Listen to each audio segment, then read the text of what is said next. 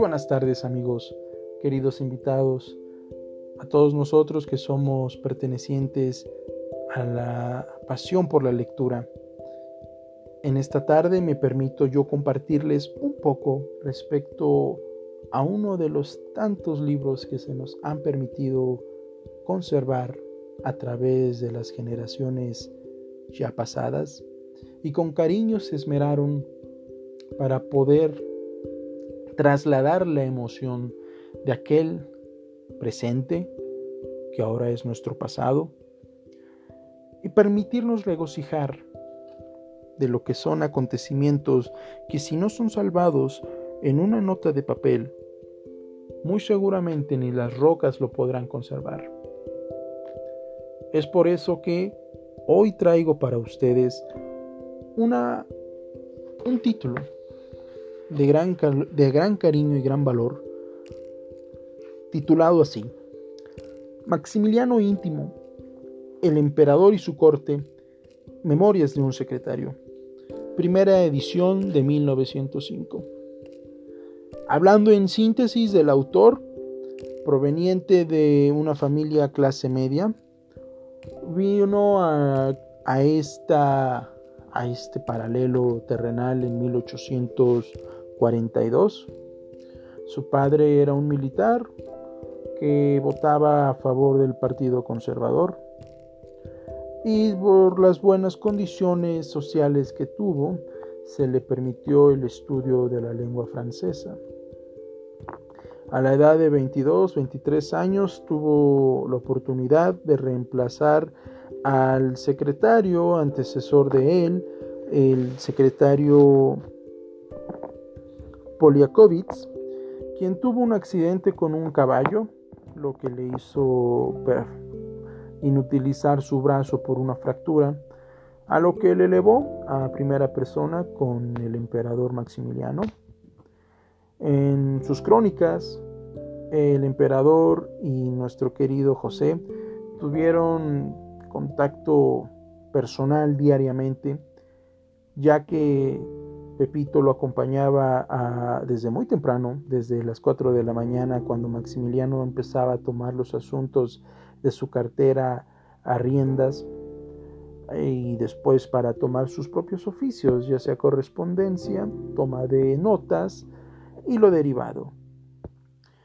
Tomamos en cuenta que después del sitio de Querétaro y tras la ejecución del joven Habsburgo, la imagen del partido derrotado y su quimera que trató de dar forma política al país fueron mancillados constantemente, a lo cual el señor Blasio en 1905 se aventura en poder dar su versión con este libro, a lo cual vamos a abocar un poco respecto a la segunda visita que tuvo Maximiliano con su, eh, con su dama, Carlota Amalia. De la... De hecho, es muy curioso. Eh, Carlota tuvo la oportunidad de estar eh, dos de sus tres cumpleaños aquí en México, en, en Puebla el 7 de junio de 1864 y 65, ya que para un año después Carlota abandonaría México en julio del 66, eh, si no me estoy confundiendo ahorita con el dato. Y es por eso que les vengo a evocar lo que fue entre tantas ceremonias eh, y y bailes selectivos para la clase desarrollada en Puebla, bueno, por así decirlo, la crema y nata, vengo a compartirles un poco de lo que fue la, eh, la misa otorgada al cuerpo austriaco en el templo de San Francisco, narrado a viva voz.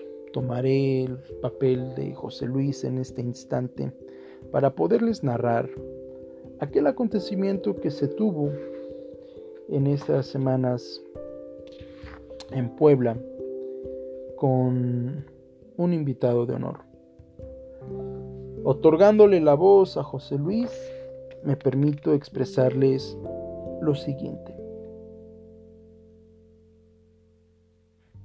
Muy original, muy bella y muy suntuosa fue también otra ceremonia que se celebró en Puebla pocos días después del baile que acabo de referirme.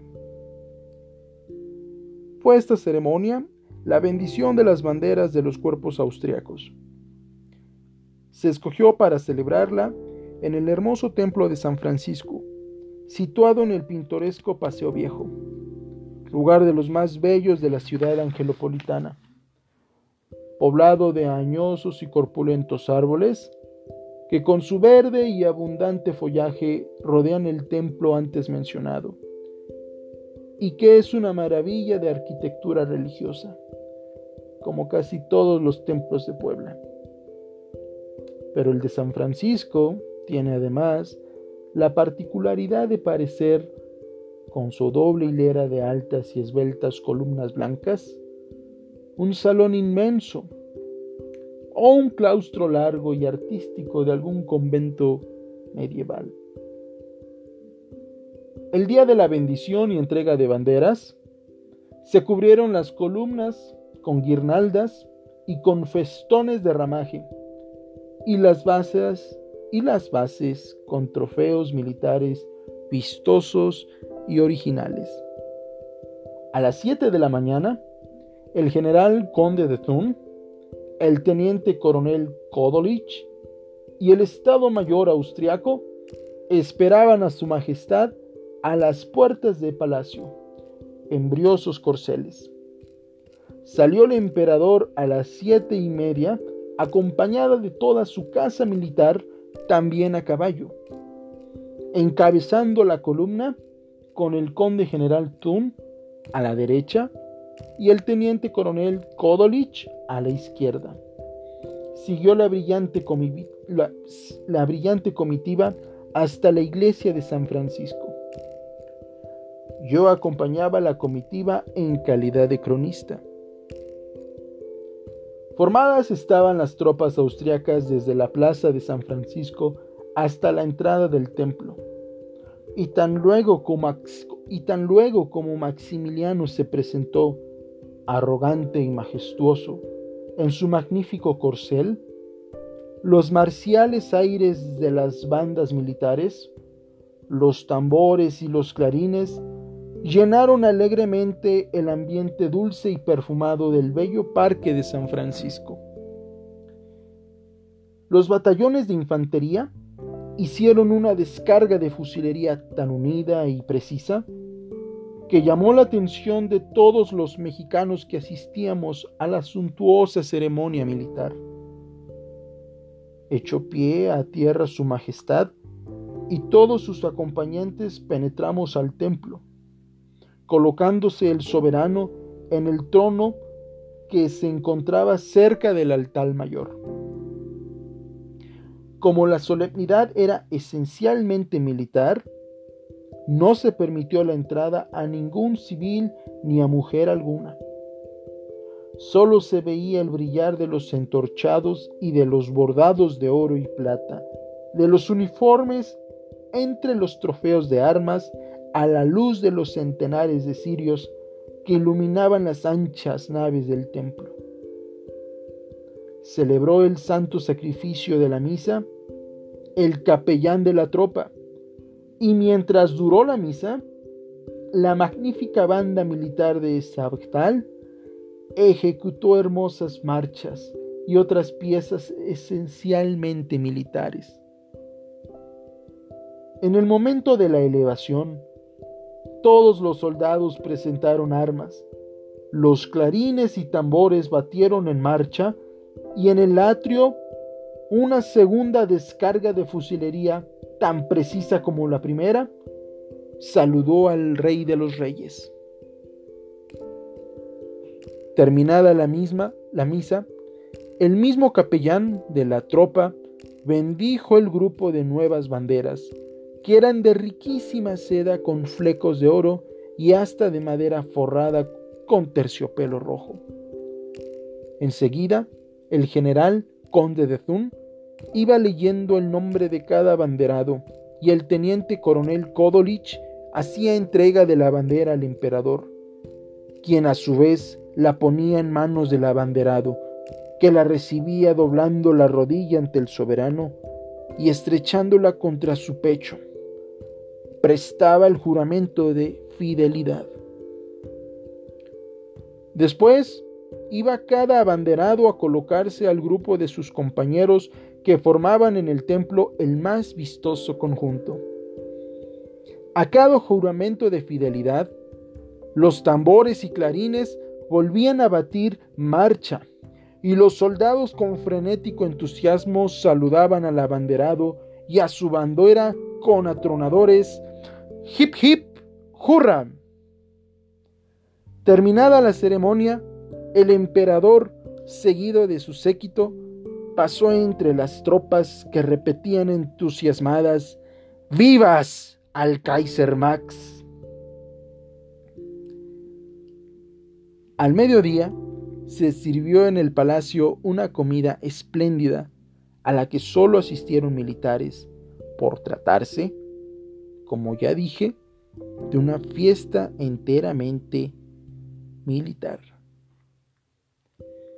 ¿Quién lo diría que en esta narración que nos comparte Pepito, justamente existe la idea de poder entregar con honor el servicio militar en el corazón de una ciudad de, de una de las ciudades con más ímpetu que más se enarboló en contra de los planes de la República. Y que finalmente este mismo regimiento que comparto su voz para ustedes, acompañó al Kaiser Maximiliano a su tragedia en Querétaro, pero con convicción a él, no hacia la nueva nación que Maximiliano tomaba por suya. Tomemos en cuenta que para otra plática tomaremos el sitio de Querétaro y la bella arquitectura de la capital angelopolitana. Pero es para mí un gusto poderles compartir a Maximiliano desde la vista de José Luis Blasio.